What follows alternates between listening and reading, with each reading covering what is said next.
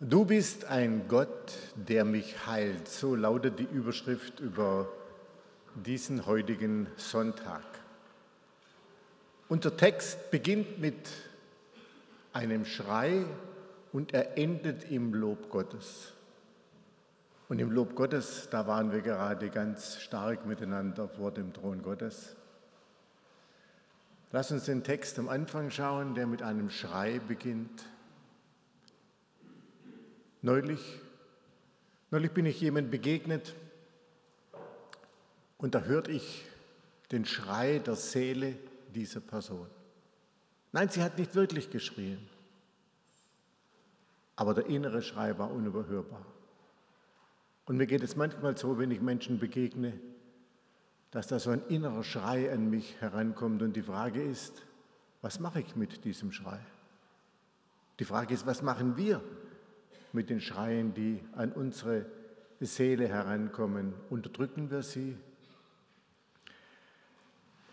In dem heutigen Predigtext, da wird dieser Schrei zunächst unterdrückt. Ich lese aus Markus 10 nach der Hoffnung für alle. Dann kam Jesus und seine Jünger nach Jericho. Als sie die Stadt wieder verlassen wollten, folgten ihnen eine große Menschenmenge. An der Straße saß ein Blinder und bettelte. Es war Bartimäus, der Sohn von Timäus. Als er hörte, dass es Jesus von Nazareth war, der vorbeikam, begann er laut zu rufen, Jesus, du Sohn Davids, hab Erbarmen mit mir. Die Leute fuhren ihn an, er solle still sein aber er schrie noch lauter, du Sohn Davids, hab Erbarmen mit mir. Da blieb Jesus stehen. Ruft ihn her zu mir. Ein paar von den Leuten liefen zu dem Blinden und sagten zu, zu ihm, nur Mut, steh auf, Jesus ruft dich. Da warf er seinen Mantel zur Seite, sprang auf und kam zu Jesus. Was soll ich für dich tun? fragte ihn Jesus. Rabuni, fleht ihn der Blinde an, ich möchte sehen können. Darauf antwortete Jesus, geh, dein Glaube hat dich geheilt. Im selben Augenblick konnte der Blinde sehen und er ging mit Jesus. Jesus ist auf dem Weg nach Jerusalem. Direkt vor unserer Geschichte, da hat er mit seinen Jüngern über sein Leiden und Sterben gesprochen zum dritten Mal. Aber das war für die Jünger nahezu nicht fassbar. Und direkt nach unserer Geschichte, er geht ja von Jericho, dieser Palmenstadt, hinauf nach Jerusalem, kommt der Einzug in Jerusalem. Ich erwähne diesen inneren Zusammenhang deshalb, weil im Markus-Evangelium das Messias-Geheimnis erst ganz am Schluss, erst unterm Kreuz gelüftet wird. Bei Matthäus wissen wir, da hat es Petrus bereits früher entdeckt, aber Markus erzählt uns davon nichts. Erst am Kreuz wird deutlich, als der römische Hauptmann sagt, wahrlich, dieser ist wirklich Sohn der Sohn Gottes gewesen, wer Jesus ist. Doch bereits in dieser Geschichte leuchtet etwas auf vom Messias-Geheimnis. Ich könnte auch sagen, der blinde Bartimäus der sieht etwas, was die Sehenden nicht gesehen haben, nämlich dass Jesus der Messias ist. Und deshalb ruft er Sohn Davids. Also diese Bezeichnung Sohn Davids, die kommt hier an dieser Stelle bei Markus vor und wir merken, darin liegt ein besonderer Ausdruck. Sohn Davids, er erwartet, dass Jesus der Messias ist. Und er weiß, wenn der Messias kommt, dann werden die Augen der Blinden aufgetan. So verheißt es doch der Prophet Jesaja. Und Jesus selbst weist auf die Frage von Johannes dem Täufer, ob er denn der Messias sei, ebenfalls auf Jesaja und sagt: Blinde sehen, Lahme gehen, Aussätzige werden rein und Taube hören. Und in seiner Antrittspredigt sagt Jesus in Nazareth aus Jesaja 61: Der Geist des Herrn ist auf mir, weil er mich gesalbt und gesandt hat. Er hat mich gesandt, das Evangelium den Armen zu verkündigen, den Gefangenen zu predigen, dass sie frei sein sollen, den Blinden, dass sie sehen sollen und die Zerschlagenen zu entlassen in die Freiheit, zu verkündigen das Gnadenjahr des Herrn. Wir merken, das Messias-Geheimnis beginnt sich zu lüften. Was der Hauptmann eine Woche später im Kreuz erkannte, das leuchtet hier schon auf. Aber zunächst wird der Schrei des Bartimäus schlicht und einfach unterdrückt. Wenn Jesus kommt, dieser wichtige Mensch, dann hat doch so ein Bettler nichts da zu suchen. Doch Jesus hört dieses Schreien und Jesus unterbricht seine wichtige Mission und nimmt sich für diesen Einzelnen Zeit. Ich finde das so stark. Das ist doch die Aussage, die uns auf Schritt und Tritt im Evangelium begegnet. Jesus nimmt sich Zeit für jeden Einzelnen damals und für uns heute. Er kennt unsere Bedürfnisse, er kennt den Schrei unserer Seele. Und dann ruft er den Bartimäus zu sich. Und ich finde es eine merkwürdige Frage. Was willst du, dass ich dir tun soll? Also jetzt schreit der Blinde und er kommt. Das ist doch offensichtlich, was der Blinde möchte, oder? Warum fragt Jesus, was willst du? Offensichtlich möchte er, dass der Bartimäus das noch einmal selbst formuliert, dass er konkret wird. Denn natürlich weiß Jesus, was ihm fehlt. Ich merke, wie wir manchmal, wenn Jesus so vor uns steht oder wir vor Jesus stehen, dass wir dann mit unseren Bitten sehr schwammig werden. Also ich erlaube mir das ab und zu sogar in Gebeten, dass ich sage, du könntest du das etwas präziser formulieren. Plötzlich werden die Gebete so, so 0815 Gebete, so Allerweltsgebete. Und der, der blinde Bartimäus hätte auch sagen können, die Hoffnung auf Heilung, die ist viel zu groß. Ach, ich bitte einfach darum, dass, mir, dass es mir wieder ein bisschen besser geht. Oder dass jeden Tag einer vorbeikommt und mir wirklich einen Euro reinwirft, sodass ich genügend zum Leben habe. Nein, Bartimäus ging aufs Ganze. Und er wusste, wenn Jesus der Messias da ist, dann ist es wichtig, dass ich das klar und deutlich formuliere. Er war mutig. Für ihn war das Wunder der Heilung nicht zu groß, sondern darum hat er gebeten. Jesus fragt und damit gibt er Bartimäus und uns die Chance, konkret zu werden.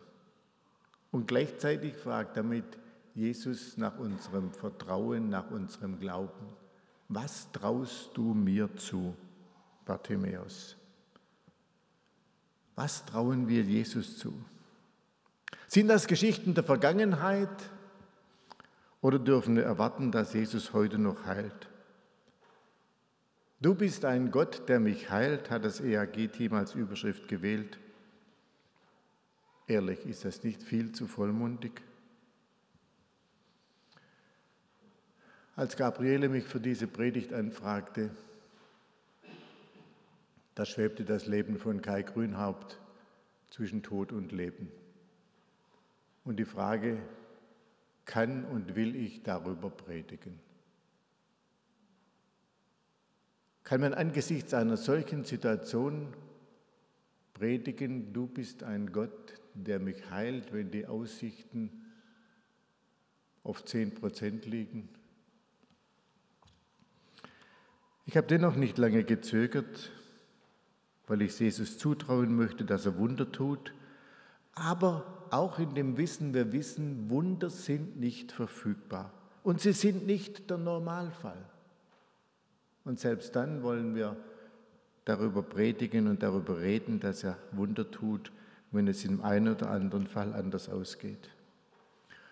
Und so haben sich viele im Zevadem auf den Weg gemacht und haben um dieses Wunder gebetet. Viele zu Hause, eine ganze Reihe, jeden Tag im Zevadem.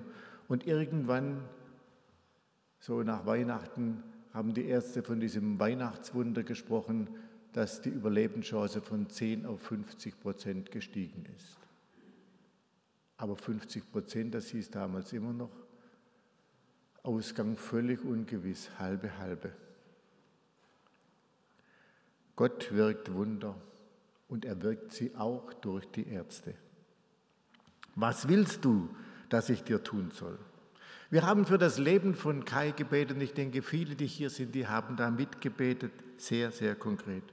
Nicht nur, dass er überlebt, sondern dass ihm wirklich das Leben wieder ganz geschenkt wird. Auch, dass er zum Bewusstsein kommt, was ja überhaupt nicht selbstverständlich ist, dass das Denken, die Sprache wiederkommt und dass er vollständig wiederhergestellt wird.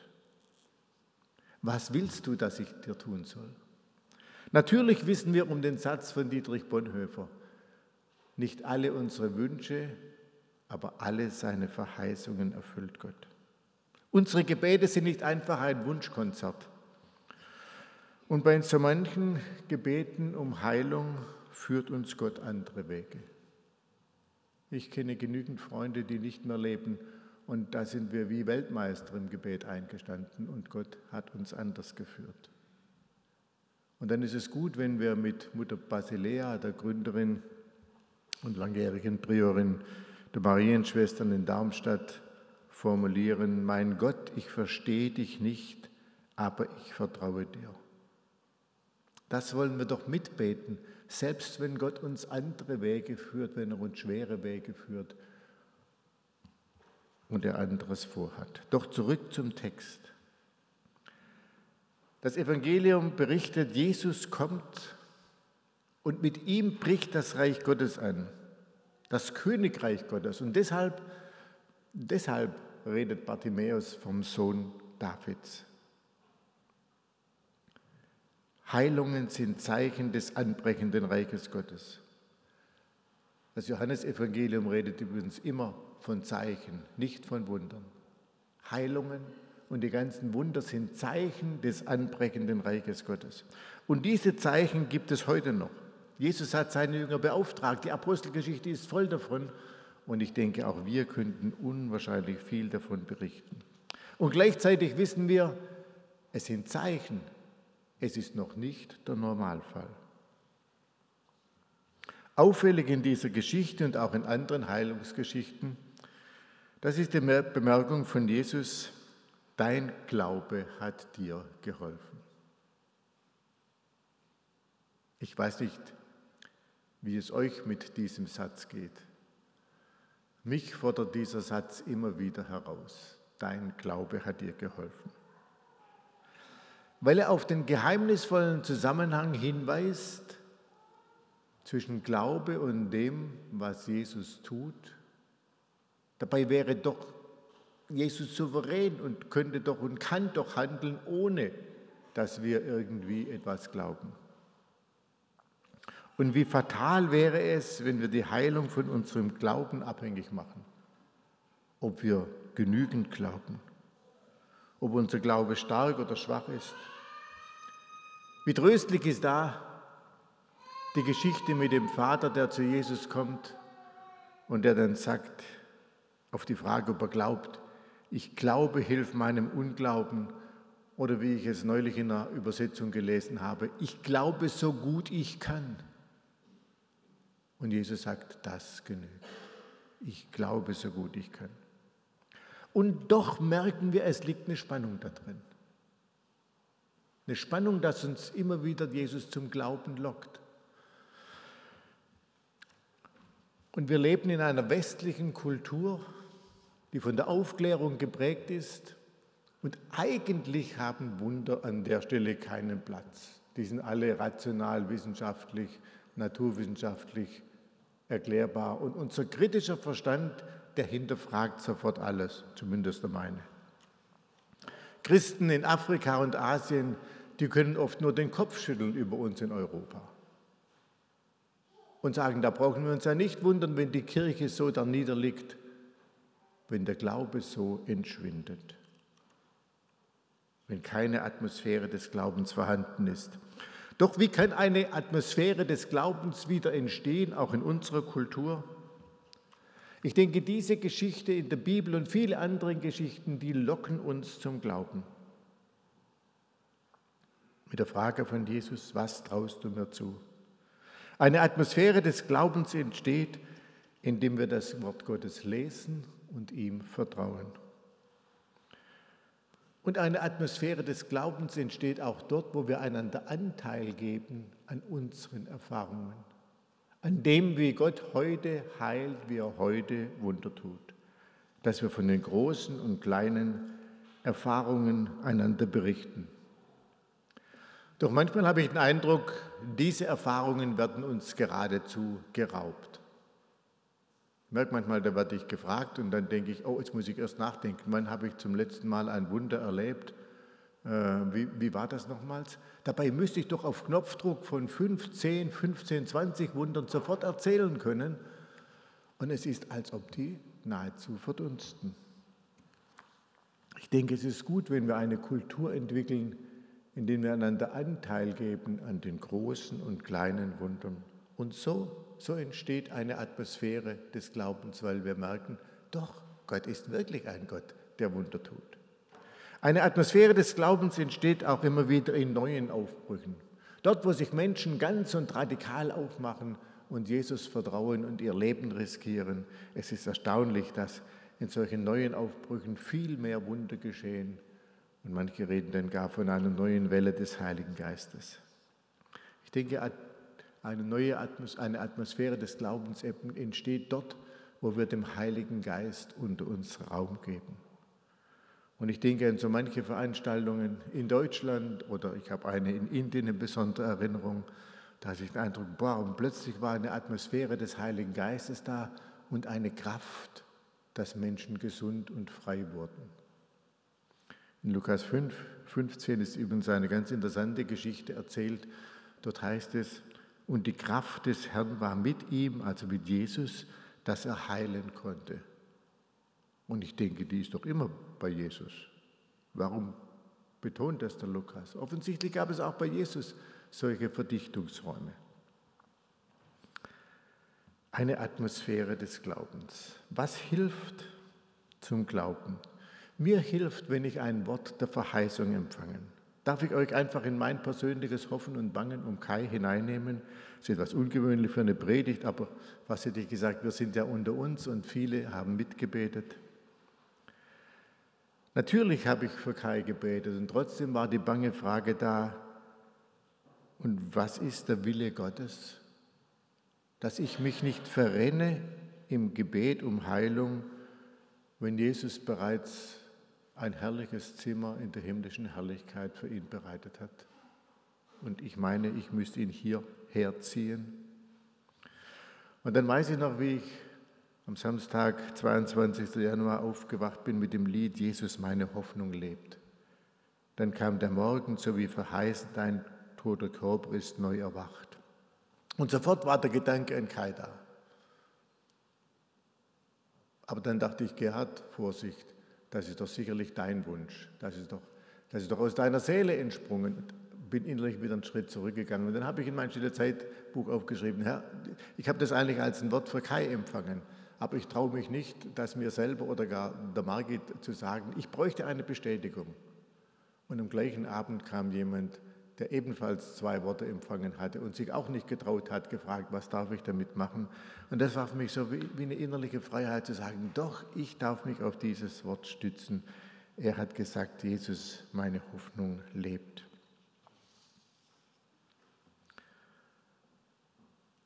In der Geschichte von Bartimäus liegt die Herausforderung darin, dass wir uns trauen, zu Jesus zu kommen und seine Frage hören, was willst du, dass ich dir tun soll? Vertraust du mir, dass ich dir helfen kann mit dem, was dich beschäftigt, mit dem, was dich bewegt? Und das gilt nicht nur für die körperliche Heilung. In seiner Antrittspredigt in Nazareth, ich habe es gerade kurz erwähnt, da redet Gott auch von den, da redet Jesus auch von den zerbrochenen Herzen, die er gekommen ist zu heilen. Er redet von den Wunden der Seele. Und ich habe diese Predigt begonnen mit dem stummen Schrei in der Seele. Decken wir den Schrei zu, unterdrücken wir ihn, so wie die Volksmenge, oder geben wir diesem Schrei der Seele Raum? In unserer Geschichte heißt es, da blieb Jesus stehen. Ruft ihn her zu mir. Ein paar von den Leuten liefen zu dem Blinden und sagten zu ihm, nur Mut, steh auf, Jesus ruft dich. Da warf er seinen Mantel zur Seite, sprang auf und kam zu Jesus. Jesus steht da und ruft dich. Nur Mut, steh auf. Jesus ruft dich. Ob du heute Morgen aufstehst und aufspringst, so wie der blinde Bartimäus, und deinen Mantel einfach liegen lässt. Das mit dem Mantel wäre nochmals eine extra Geschichte. Jesus, der Fachmann für die Schmerzen deiner Seele und für deine inneren Wunden, die andere Menschen oder einfach die Lebensführung dir geschlagen hat. Jesus ist da und du darfst den schützenden Mantel ablegen. Nicht wahr, wenn, wenn Dinge uns verletzt haben, dann, dann müssen wir unser Herz schützen, dann müssen wir unsere Gefühle schützen. Und das, was am Anfang wie ein Schutzraum war, das wird nachher wie ein eiserner Panzer und lässt Gefühle und Hoffnungen nicht mehr durch. Doch in der Nähe Jesu dürfen wir den Mantel ablegen und dürfen offen vor ihn treten. Wir dürfen zu Jesus kommen an sein Kreuz und dort am Kreuz, da findet der Tausch statt. Wir dürfen unsere Schmerzen ihm bringen und er fragt uns, was willst du? Willst du es wirklich loslassen? Und weil er am Kreuz alle Schmerzen dieser Welt getragen hat, darum nimmt er diese Schmerzen auf sich und schenkt uns Heilung. Nicht nur ein bisschen Linderung. Ich habe so viel von Jesus gelernt in der Schule bei Jesus über diese inneren Wunden. Und manchmal kann Jesus diese inneren Wunden in einem Moment heilen. Und ein andermal, da gehen wir längere Wege mit einer Seelsorgerin, einem Seelsorger um die Wunden anzuschauen, um sie zuzulassen, um den Schmerz zuzulassen. Und nur was wir in der Hand haben, was wir fasten können, können wir dann wirklich am Kreuz auch loslassen und Jesus geben. Aber manchmal tun wir auch schwer, die Sachen loszulassen, weil auch der Schmerz so eine vorteilhafte Seite hat, auf die wir nicht verzichten wollen. Vor zwei Wochen war ich mit jemandem im Gespräch, da war ein Konflikt dahinter und das hat die Person verletzt. Aber das Loslassen war überhaupt noch nicht dran. Sie hat ihre Wunde wie eine Monstranz vor sich hergetragen und gesagt, kommen wir ja nicht zu nahe. Ich habe ein Recht darauf, verletzt zu sein. Ich muss bedauert, bedauert werden. Ich habe mein Bestes versucht, ich kam nicht dran. Und jede Sucht hat ihren Suchtgewinn. Und solange wir nicht bereit sind, den loszulassen und Jesus zu geben, kann er uns nicht frei machen. Jeder seelischer Schmerz hat auch eine Komponente, die wir nicht einfach loslassen wollen. Ja, wir dürfen dann plötzlich nicht mehr sauer sein. Jesus ist der Liebhaber des Lebens. Jesus heilt das Körperliche und das Seelische. Und er möchte unser Leben zur Entfaltung bringen. Er fragt uns heute Morgen, willst du ganz gesund werden? Wir ahnen, dass der Bartimäus zu diesem Zeitpunkt dann das Betteln aufgeben musste. Er musste selber für seinen Lebensunterhalt sorgen. Bartimäus ist geheilt und fähig, sein Leben Jesus anzuvertrauen und ihm nachzufolgen. Bei Lukas lesen wir, im selben Augenblick wurde er sehend und er folgte Jesus nach und pries Gott. Und alles Volk, das es sah, lobte Gott. Unsere Geschichte und jede Heilungserfahrung möchte uns rufen zur Nachfolge und zur vertieften Nachfolge. Und sie nimmt uns zutiefst hinein in das Lob Gottes. Denn er ist ja der, der handelt, der heilt. So sehr er uns fordert, mit unserem Glauben und mit unseren Gebeten.